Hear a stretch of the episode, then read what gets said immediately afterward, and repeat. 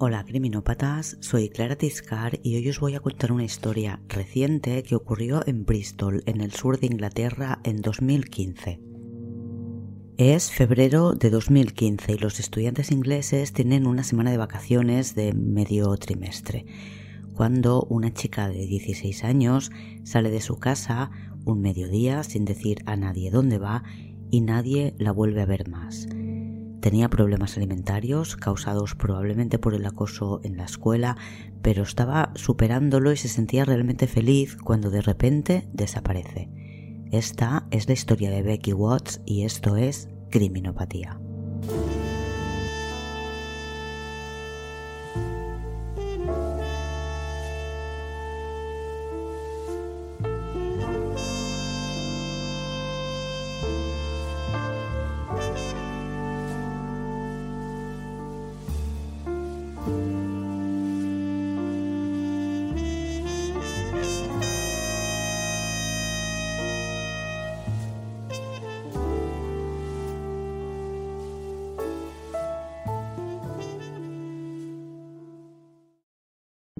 Es jueves día 19 de febrero de 2015 cuando Becky desaparece, pero en su casa no se dan cuenta hasta el día siguiente. Obviamente ven que ella no está en casa, pero creen que se ha quedado a dormir con una amiga. Becky vive con su padre, Darren, y su madrastra, Angie. Lo hace desde que tenía 3 años. Becky es una adolescente de 16 años que ha tenido una vida un poco dura. Su recibimiento en la familia no fue el mejor que podía tener, la verdad, y está luchando para no volver a caer en la anorexia. Es una chica menuda que tiene miedo de muchas cosas, como por ejemplo que la secuestren. Es reservada cuando está en público, pero con sus amigas es alegre y divertida. Es como muchas adolescentes. El padre de Becky cuenta su historia en el libro que he leído, The Evil Within. Darren Galsworthy es el padre de Becky Watts, que como veis no lleva su apellido. Darren conoció a Angie cuando todavía eran estudiantes en la universidad. Por lo que explica fue un flechazo inmediato, pero ella tenía pareja en ese momento y el flechazo no prosperó. Después Darren conoció a Tania, con la que pasado un tiempo se casó y tuvieron un hijo, Danny. La relación con Tania no era nada buena.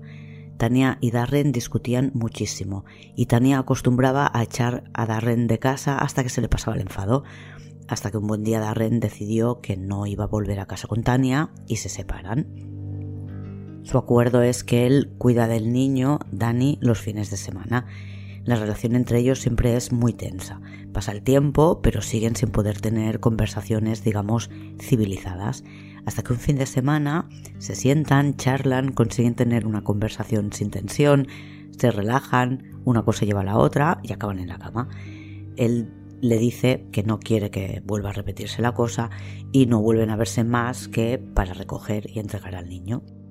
Hasta un par de meses más tarde, cuando una amiga de ella llama a Darren para decirle que Tania está embarazada y que él es el padre.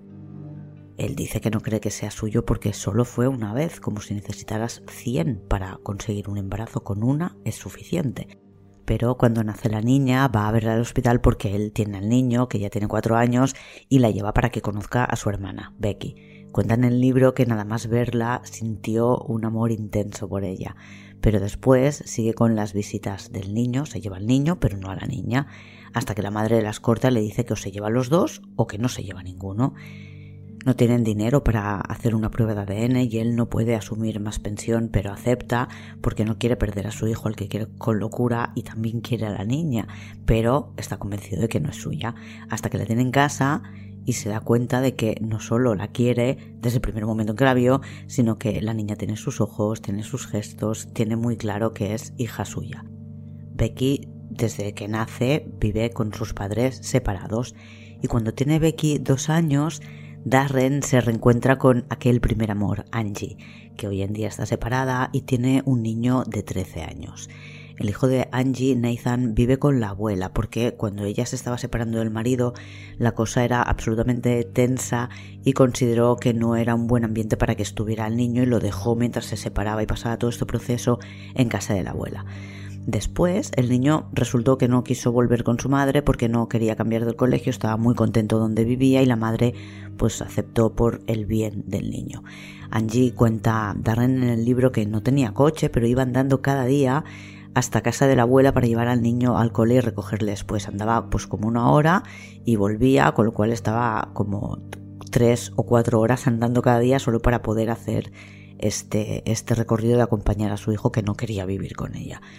Un año más tarde de empezar la relación con Darren, se ponen a vivir juntos y Nathan sigue sin querer volver a vivir con su madre y deciden dejarlo así, de modo que pasa con ellos los fines de semana.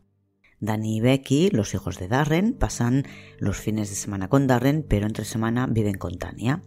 Y los fines de semana pues se juntan todos, Darren, Angie, Nathan, que es el hijo de Angie, y Danny y Becky, que son los de Darren. Todo va bien, pero poco a poco Darren ve que Tania tiene a los niños muy descuidados, van mal vestidos, a veces van sucios.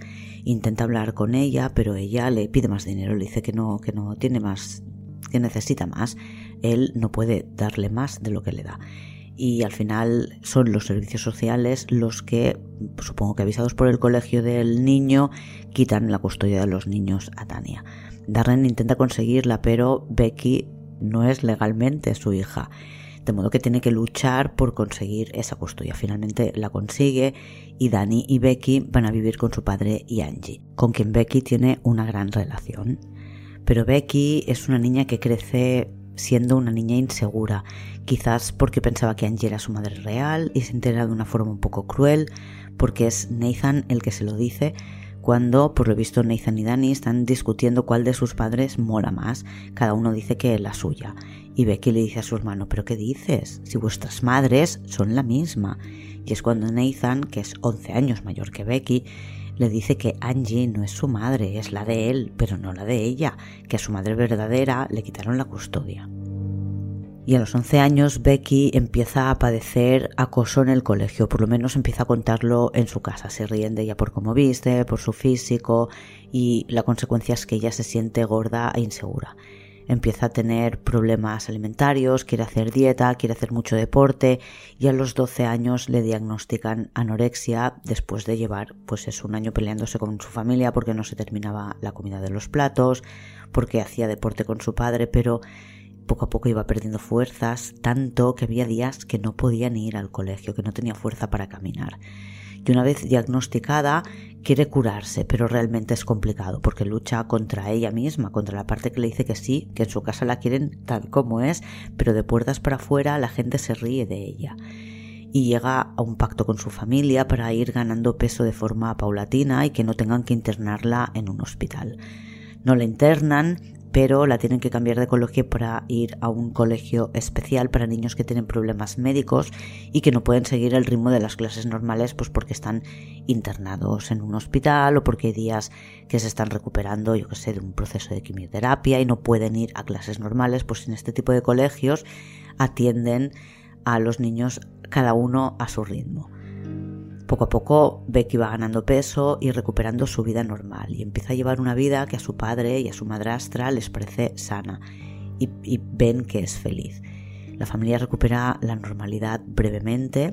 Han perdido a Dani por el camino que durante la época de mayor tensión con el problema de salud de Becky decidió irse a casa de su madre para vivir con ella, pero tiene buena relación con la familia, aunque no viva en casa. Y Nathan, el hermanastro de Becky, ha tenido un bebé, pero su pareja no ha hecho más que empeorar la situación entre Nathan y ella. Nathan siempre ha tenido una relación muy tensa con Becky. De pequeño le molestaba a la niña porque según él lloraba todo el día, pero a medida que se fue haciendo mayor la relación no mejoró. Le han llamado la atención varias veces en su casa, tanto Darren como Angie, por meterse con Becky, por decirle cosas que la herían cuando lo que necesitaba en aquel momento era ayuda y apoyo. Parecía que Nathan disfrutaba haciendo daño a Becky. Becky tenía 12 o 13 años y Nathan veintitantos. Y, entonces empezó a salir con una chica, Shauna, a quien quiso presentar a sus padres y cuando lo llevó a casa causó una gran alarma porque a ojos de Darren aquella chica no tenía más de 14 años. Nathan tenía 20 y aseguró que ella tenía 19. Darren, que estaba un poco quemado con Nathan por la actitud de Becky y porque le había visto en su coche con niñas de 12 o 14 años, le dijo que no entraban a cenar con la familia, que le trajera una partida de nacimiento de la chica y entonces les dejaría entrar. Nathan esperó dos años para intentar llevar a Shauna otra vez a su casa y ese día les llevó la partida de nacimiento. Nathan tenía 22 años y Shauna 16, recién cumplidos. Por tanto, su padrastro tenía razón cuando le dijo que lo que estaba haciendo era legal, pero con 16 ya no lo era, así que tuvieron que callarse y aguantar. Becky quiso desde el primer momento agradar a la novia de su hermanastro, pero Shauna siempre la trataba con desprecio. La vida se complicó un poquito más cuando diagnosticaron a Angie de esclerosis múltiple. La diagnosticaron porque le estaba afectando a un nivel en el que casi no podía moverse. Empezó perdiendo la visión por completo de la noche a la mañana, se despertó un día y no veía nada. No encontraron razones médicas para explicar su ceguera y unas semanas más tarde recuperó la visión. Pero poco después perdió la movilidad de las piernas y ahí es cuando fue diagnosticada. Hoy Becky tiene ya 16 años, su vida en el instituto ha pasado por momentos tensos de nuevo hace unos meses, cuando un chico con el que se había intercambiado fotos sexuales la amenazó con difundirlas. Finalmente parece que no lo hizo, pero ella recayó en sus problemas alimentarios y su inseguridad. Sus amigas la apoyaron incondicionalmente, empezó a salir con Luke, con el que parece que todo va bien.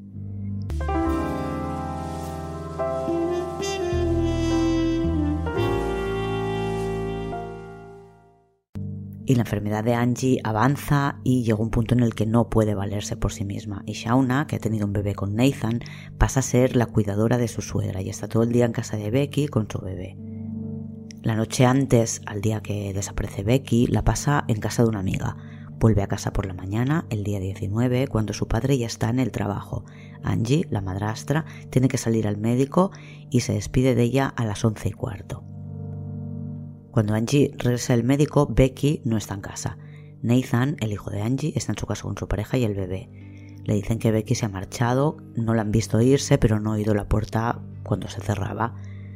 Y el padre regresa a casa después de trabajar y Becky no ha llegado todavía. No se preocupan. Luke, el novio de Becky, va a la casa y pregunta por ella. Por lo visto ha quedado y ella no se ha presentado.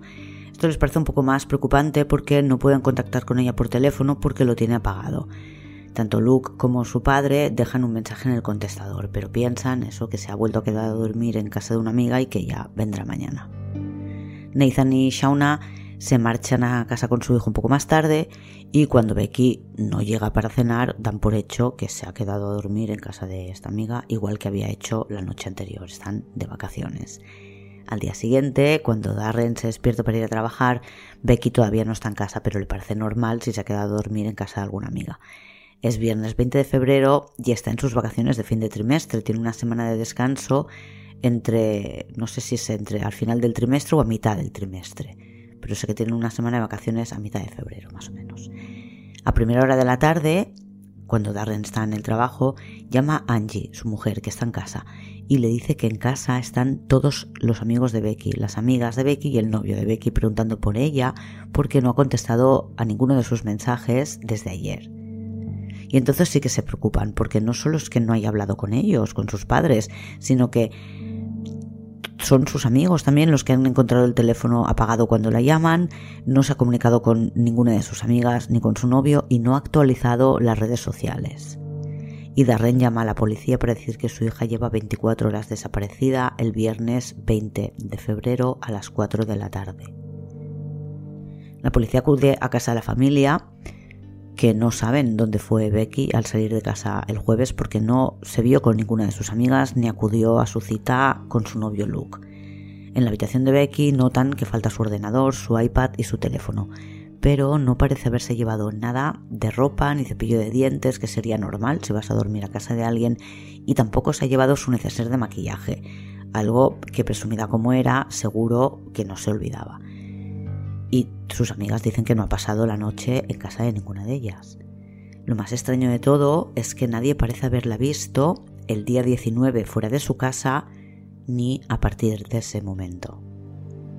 La policía toma declaración al padre, Darren, a Angie, su mujer, y hablan también con Danny, que es el hermano de Becky, que vive desde hace un tiempo en casa de su madre. Ninguno de ellos cree que Becky haya desaparecido por voluntad propia. Dicen que no sería nada propio de ella y que no tenía problemas en casa con ellos. Tania, la madre, declara que le parece rarísimo que Becky desapareciera justo el día 19 de febrero porque era el día que Danny cumplía años y que sería extraño haber elegido ese día que ella no la ha visto por lo menos desde hace tres semanas. El 23 de febrero, cuando Becky lleva cuatro días desaparecida, la familia lanza una campaña en las redes sociales, en Twitter, básicamente con el hashtag FindBecky, encontrad a Becky, y alcanza a dos millones de personas y el padre Darren y la abuela materna, Pat Watts, dan una rueda de prensa pidiendo ayuda a los medios. Difunden imágenes y vídeos de Becky y se dirigen a ella diciéndole que no se preocupe, que si vuelve a casa no va a tener problemas, que no está metida en ningún lío, que, que, lo único que quieren es tenerla de vuelta y si no quiere volver que envíe un mensaje diciendo por lo menos que está bien. La abuela le dice que la quiere mucho, que ella no es consciente de cuánto la quieren, pero que si quiere, si lo necesita, puede quedarse en su casa, en la de la abuela, el tiempo que sea necesario. Y se dirigen también a un posible amigo o amiga que estuviera ayudando a ocultar a Becky. Le dicen que no está haciendo lo correcto, que llame y que avise de dónde está Becky.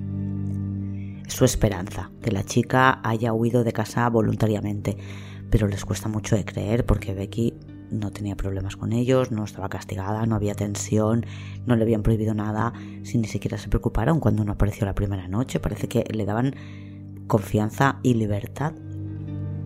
Y no pueden dejar de pensar que si Becky no está en casa es porque alguien le ha hecho daño. La opción de la violación está ahí. Piensan que igual ha quedado con alguien, que ellos no saben quién era y que ese alguien, un chico, la ha violado, le ha hecho daño.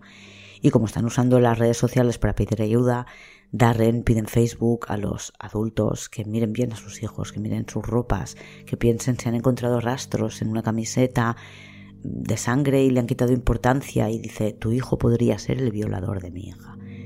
Después pedirá perdón por esos comentarios, pero fueron momentos de desesperación porque pasaban los días y no sabían nada de Becky y siendo sinceros cada uno con uno mismo, pues el final o lo que podía haberle pasado estadísticamente tenía mucha pinta de ir por ahí. Darren estaba convencido de que Becky no ha huido por voluntad propia. Dice que era muy tímida y que prefería incluso ir andando si no tenía billete de bus que tener que pedirle un billete al conductor. O sea, así de tímida era. Y la policía no tiene pistas para seguir. Nadie la vio el día 19 ni posteriormente y han buscado en parques, en jardines de vecinos, han preguntado en las casas del barrio. Nadie ha visto a la chica. Han mirado incluso en estanques, submarinistas, han mirado en bosques cercanos a la ciudad y no han encontrado nada. La policía sabe que Becky a las últimas personas que vio fueron Shauna y Nathan, que estaban en casa con ella. Por tanto, lo que ellos cuenten tiene bastante importancia. Pero no pueden aclarar nada porque ambos dicen que no la vieron marcharse, solo escucharon la puerta cerrarse y no tienen ni idea de con quién se fue. El 27 de febrero la policía busca en St. George Park, que es un parque urbano bastante grande, y en la reserva natural de Trooper Hill, no demasiado lejos de la ciudad y durante los días siguientes siguen alternando la búsqueda en localizaciones cercanas a casa de Becky y localizaciones más alejadas como unos muelles, un lugar de pesca en un lago. Por un lado podríamos pensar que la están buscando en casas de vecinos o de gente del barrio porque alguien podría tenerla retenida y por otro lado parece que buscan un cadáver. De hecho no pueden descartar ninguna opción porque no tienen ninguna pista. La familia del padre colabora activamente con la búsqueda y ayuda a, los equipos de, búsqueda que van a pie, pues a revisar bosques, parques y, hacer este tipo de cosas. Hay seis equipos trabajando de forma simultánea en distintas localizaciones. Un helicóptero sobrevolando lugares en los que podían haber arrojado un cadáver como el mar, lagos, bosques.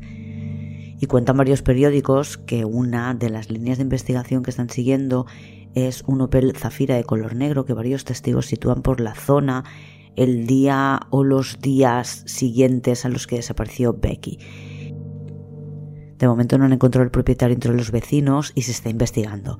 Se difunden imágenes del modelo de coche para ver si alguien recuerda algún detalle más y parece ser que al, difundirlo alguien dice que tiene la matrícula, la proporciona, pero eso no les lleva a ninguna parte. Y el sábado 28 de febrero Angie recibe una llamada que la deja descompuesta. Darren y ella están en un hotel, han tenido que marcharse de su casa porque la policía la considera una posible escena del crimen y Angie recibe la llamada de Nathan diciendo que les han detenido a él y a Shauna por la desaparición de Becky. Darren, el padre de Becky, declara a los medios que están informados sobre la detención.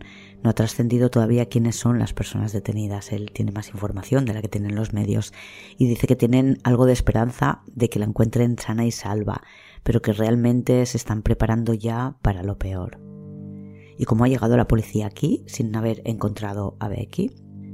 Nathan, el hermanastro de Becky, que tiene 27 años, 11 más que ella, y Shauna, que tiene 21, fueron las dos personas que probablemente pusieron más problemas a la hora de ir a declarar a comisaría. Eran los últimos que la habían visto y también fueron los últimos en ir a prestar declaración. Lo que dijeron, pues os lo he contado, estaban en casa con el bebé porque Shauna cuida habitualmente a Angie que está enferma de esclerosis múltiple. Parece ser que no están muy contentos con el trato que recibían de Shauna, pero aún así era la nuera y tenían que contratar una cuidadora, pero como decía, no parece que estaba muy contenta. Becky estaba en casa y Shauna y Nathan escucharon la puerta cerrarse cuando Becky se marchó.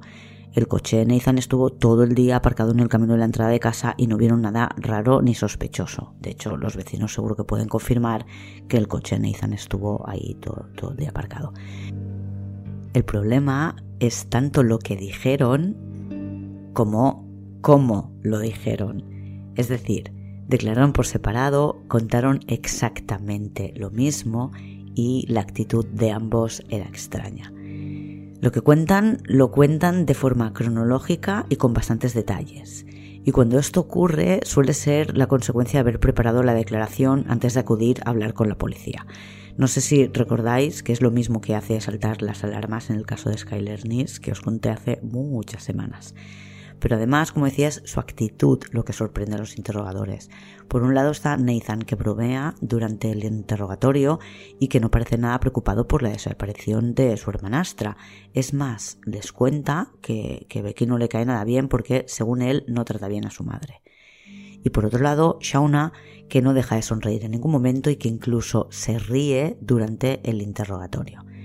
La policía no les cree, pero no tiene nada contra ellos. Van de nuevo a la casa, esta vez con el equipo de criminalistas, y encuentran sangre en la puerta de la habitación de Becky. Hay sangre en varios sitios, en el suelo y en el marco de la puerta a distintas alturas. La sangre no es visible, la han limpiado, pero en una de las manchas iluminadas gracias al spray este que ponen, al luminol, donde antes hubo sangre, ven claramente una huella dactilar y es una huella que se ha marcado sobre la sangre, por tanto se ha dejado cuando la sangre ya estaba en el marco de la puerta. A simple vista no hay nada, ¿eh? todo está limpiado. La disposición de las manchas de sangre también les indica que no fue algo fortuito, que son manchas producidas durante un ataque el hecho de tener sangre a distintas alturas y que en algunos casos se vea claramente que son salpicaduras, se traduce en que están viendo el lugar en el que fue atacada, en su propia habitación. Por supuesto tienen que comprobar que la sangre sea de Becky, obtienen ADN de su cepillo de dientes y comprueban que la sangre es de ella. La huella dactilar podría ser de Becky o de la persona que la atacó, pero no es de la chica, es de su hermanastro, Nathan y con eso pueden ir a detenerle. Han pasado nueve días desde la desaparición de Becky y no saben si está muerta o quizás la tiene secuestrada. Nathan niega tener nada que ver con la desaparición de su hermanastra, pero la policía le dice que tiene pruebas.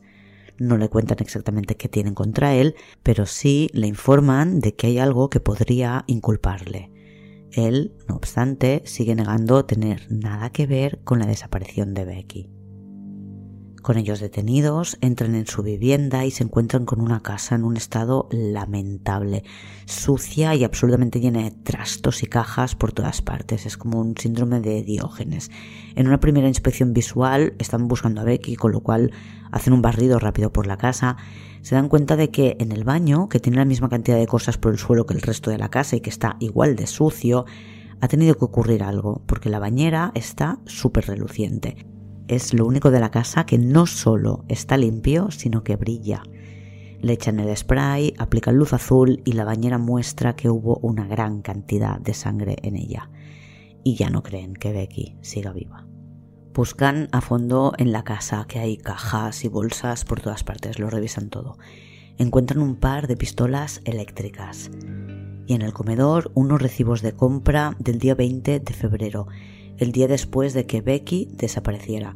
Son de una tienda de herramientas. Han comprado unas gafas de protección, guantes y una sierra circular. La policía tiene bastante claro que la ha descuartizado en la bañera. Nathan niega haberle hecho nada a su hermanastra. Ya es día 1 de marzo y la policía le dice que tiene más pruebas de las que tenían la última vez que hablaron con él, pero él sigue diciendo que no sabe de qué hablan. Todavía no tienen confirmación de que los restos de sangre que había en la bañera fueron de Becky, así que siguen manteniéndole en el calabozo hasta que se decida hablar o tengan pruebas contundentes contra él. El 2 de marzo expira el tiempo máximo que se pueden retener a un detenido antes de decidir si se le lleva al juez para que le acusen o no. Y el juez da 36 horas más a los investigadores para retener e interrogar a los dos detenidos, Nathan y Shauna.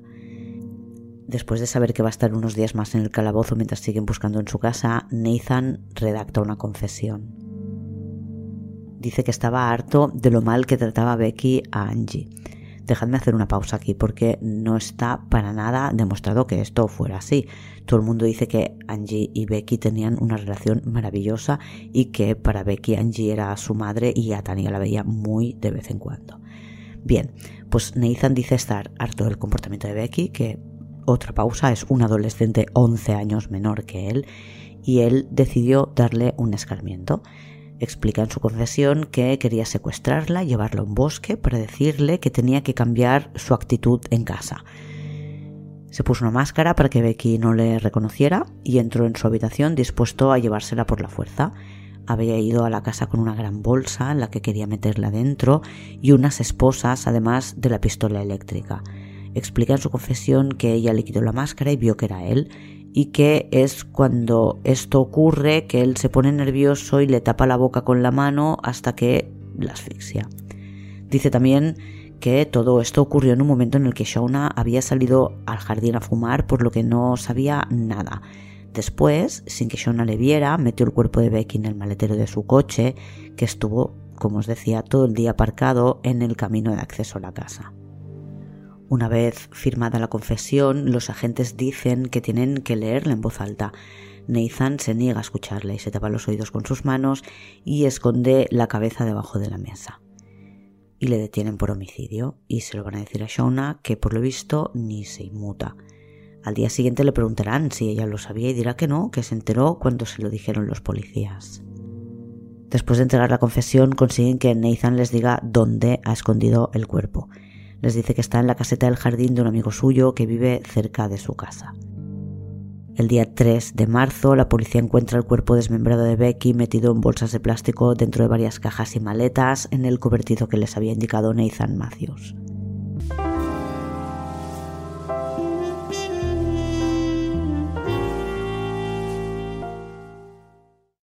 Para el padre de Becky y para su mujer el momento es doblemente terrible. No solo se confirma que Becky está muerta, sino que la ha matado el hijo de la mujer que ha criado a la niña. No su hermano, pero ellos les han tratado siempre como si todos fueran hijos suyos y todos fueran hermanos. Y detienen después a cinco personas más. A una de ellas la liberarán en unas horas sin cargo, pero las otras cuatro quedarán acusadas de colaboración con un delincuente. Dos de estas personas son el amigo de Nathan y su novia, los que viven en la casa en la que han encontrado el cuerpo. La policía no cree que la versión de Nathan sea la verdad, pero con su confesión tienen suficiente para, de momento, acusarle. No tienen nada claro cuál fue el papel de Shona, pero tampoco creen que no supiera nada. De lo único que la pueden acusar, de momento, es de pervertir el curso de la justicia, es decir, de mentir a la policía. Hay que ver si encuentran pruebas para poderla acusar de algo más. Es durante las semanas siguientes cuando investigan a fondo en casa de Nathan y Shona en sus dispositivos electrónicos descubren algo que les hace pensar que la razón para secuestrar y matarla era sexual. No fueron celos ni manía. Es que tanto Shona como Nathan fantaseaban con tener relaciones sexuales con una colegiala menudita. A Nathan le gustan las adolescentes, chicas de 16 como Becky, bajitas y delgaditas. Y le gustan las violaciones y los secuestros. Tiene vídeos descargados en su ordenador de porno con pseudocolegialas y chicas a las que en la ficción pornográfica violan y lo saben también no solo por los vídeos que tienen descargados, sino por el historial de búsquedas, por los vídeos que ha visto, etc. Pero también encuentran vídeos en su ordenador que no son pornografía real, son vídeos amateurs y algunos de ellos parecen que son realmente grabaciones de delitos, de delitos reales. Tiene vídeos de violaciones a chicas a las que están tapando la boca. Que parece que es un poco lo que intentaban hacer con, con Becky. Podría parecer que es un tema de Nathan únicamente, pero en el teléfono de Shona encuentran también visitas a páginas pornográficas del mismo estilo y una serie de mensajes entre ella y Nathan que están borrados, pero que la policía puede recuperar y en los que hablan en diversas ocasiones sobre tener sexo con adolescentes. En uno de los mensajes Shona bromea con tener un trío con una colegiala y le dice a Nathan tráeme a un par de colegialas y en otro ella es la que propone que secuestren a una colegiala y la escondan en su desván para usarla como esclava sexual. No son siempre bromas que inicia Nathan, quiero decir. Shona participa activamente de estas bromas y empieza y saca el tema a ella y se envían fotos para mostrarle al otro las chicas que les gustan. La autopsia de Becky no deja clara cuál fue la causa de su muerte, pero creen que fue asfixia. Creen que le taparon la boca hasta que murió porque tiene hematomas en la cara aunque podían haber sido producidos por, por otra cosa, por un ataque o lo que sea. Pero tiene 15 puñaladas en el estómago que fueron producidas post-mortem. Nathan explicará en el juicio que se las hizo para que Becky se desangrara antes de cortarla en la bañera. Tenía también heridas en la cara que parecen producidas por un destornillador. Pero vamos, que nada de esto parece que sea una muerte accidental por una broma pesada que quería gastarle el hermano. Los investigadores en la fiscalía tienen claro que fue un crimen planeado, premeditado y que acabó siendo ejecutado, aunque no salió probablemente como pretendían. Creen que la querían secuestrar para tenerla como esclava sexual en el desván.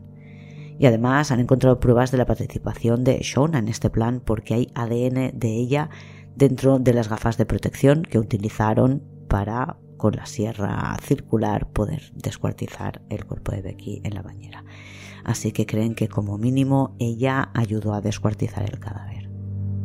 El juicio tiene lugar ese mismo año, empieza el 6 de octubre de 2015. La acusación sostiene que fue un intento de secuestro con motivación sexual. A Becky han concluido que la mataron sofocándola en su habitación y después se llevaron el cuerpo de Becky al maletero del coche que estuvo al lado de la casa mientras dentro de la casa se preguntaban dónde se habría metido. El 11 de noviembre de 2015, el jurado, que delibera solo tres horas y media, considera culpable a Nathan de asesinato y a Shona de manslaughter, no lo traduzco porque es una figura jurídica que en España no existe. Sería algo a medio camino entre el homicidio involuntario y el homicidio voluntario. Es cuando quieres hacer daño a una persona, pero no con la finalidad de matarla. A los dos les consideran también culpables de complot para secuestrar. La sentencia llega un par de días más tarde. El juez condena a Nathan a prisión de por vida con un mínimo de cumplimiento de 33 años antes de poder salir en condicional. Y a Shona la condenan a 17 años, sin un mínimo que cumplir, por lo que cumplirá su condena no completa, sino quizás la mitad, lo que sea habitual en la legislación británica. Y de los otros cuatro acusados, a dos se les considera inocentes, pero al propietario de la casa donde ocultaron el cadáver y a su pareja les condenan por ser cómplices de ocultar un muerto. Ambos aceptaron que imaginaban que había algo ilegal en aquellos bultos, por lo que, atención, les pagaron 10.000 euros para guardarlos, pero aseguraron que no pensaban que fuera un cadáver. A él le caen dos años de cárcel y a ella 16 meses. Y después de esto, Darren y Angie siguieron juntos. Ella siente absoluto rechazo, mucha rabia y mucha pena por lo que hizo su hijo a Becky, a quien quería como una hija, pero no puede dejar de querer a Nathan. Y esta es la historia de Becky Watts. Nada más por hoy. Ya sabéis que podéis seguir Criminopatía en Twitter, Instagram o Facebook y comentar por ahí qué os ha parecido este caso. Y si os gusta el programa y me escucháis en Apple Podcast, podéis dejar una reseña. Y como siempre, enlaces e imágenes en el blog. Os dejo como siempre el enlace en la descripción del episodio. Hasta la semana que viene, criminópatas.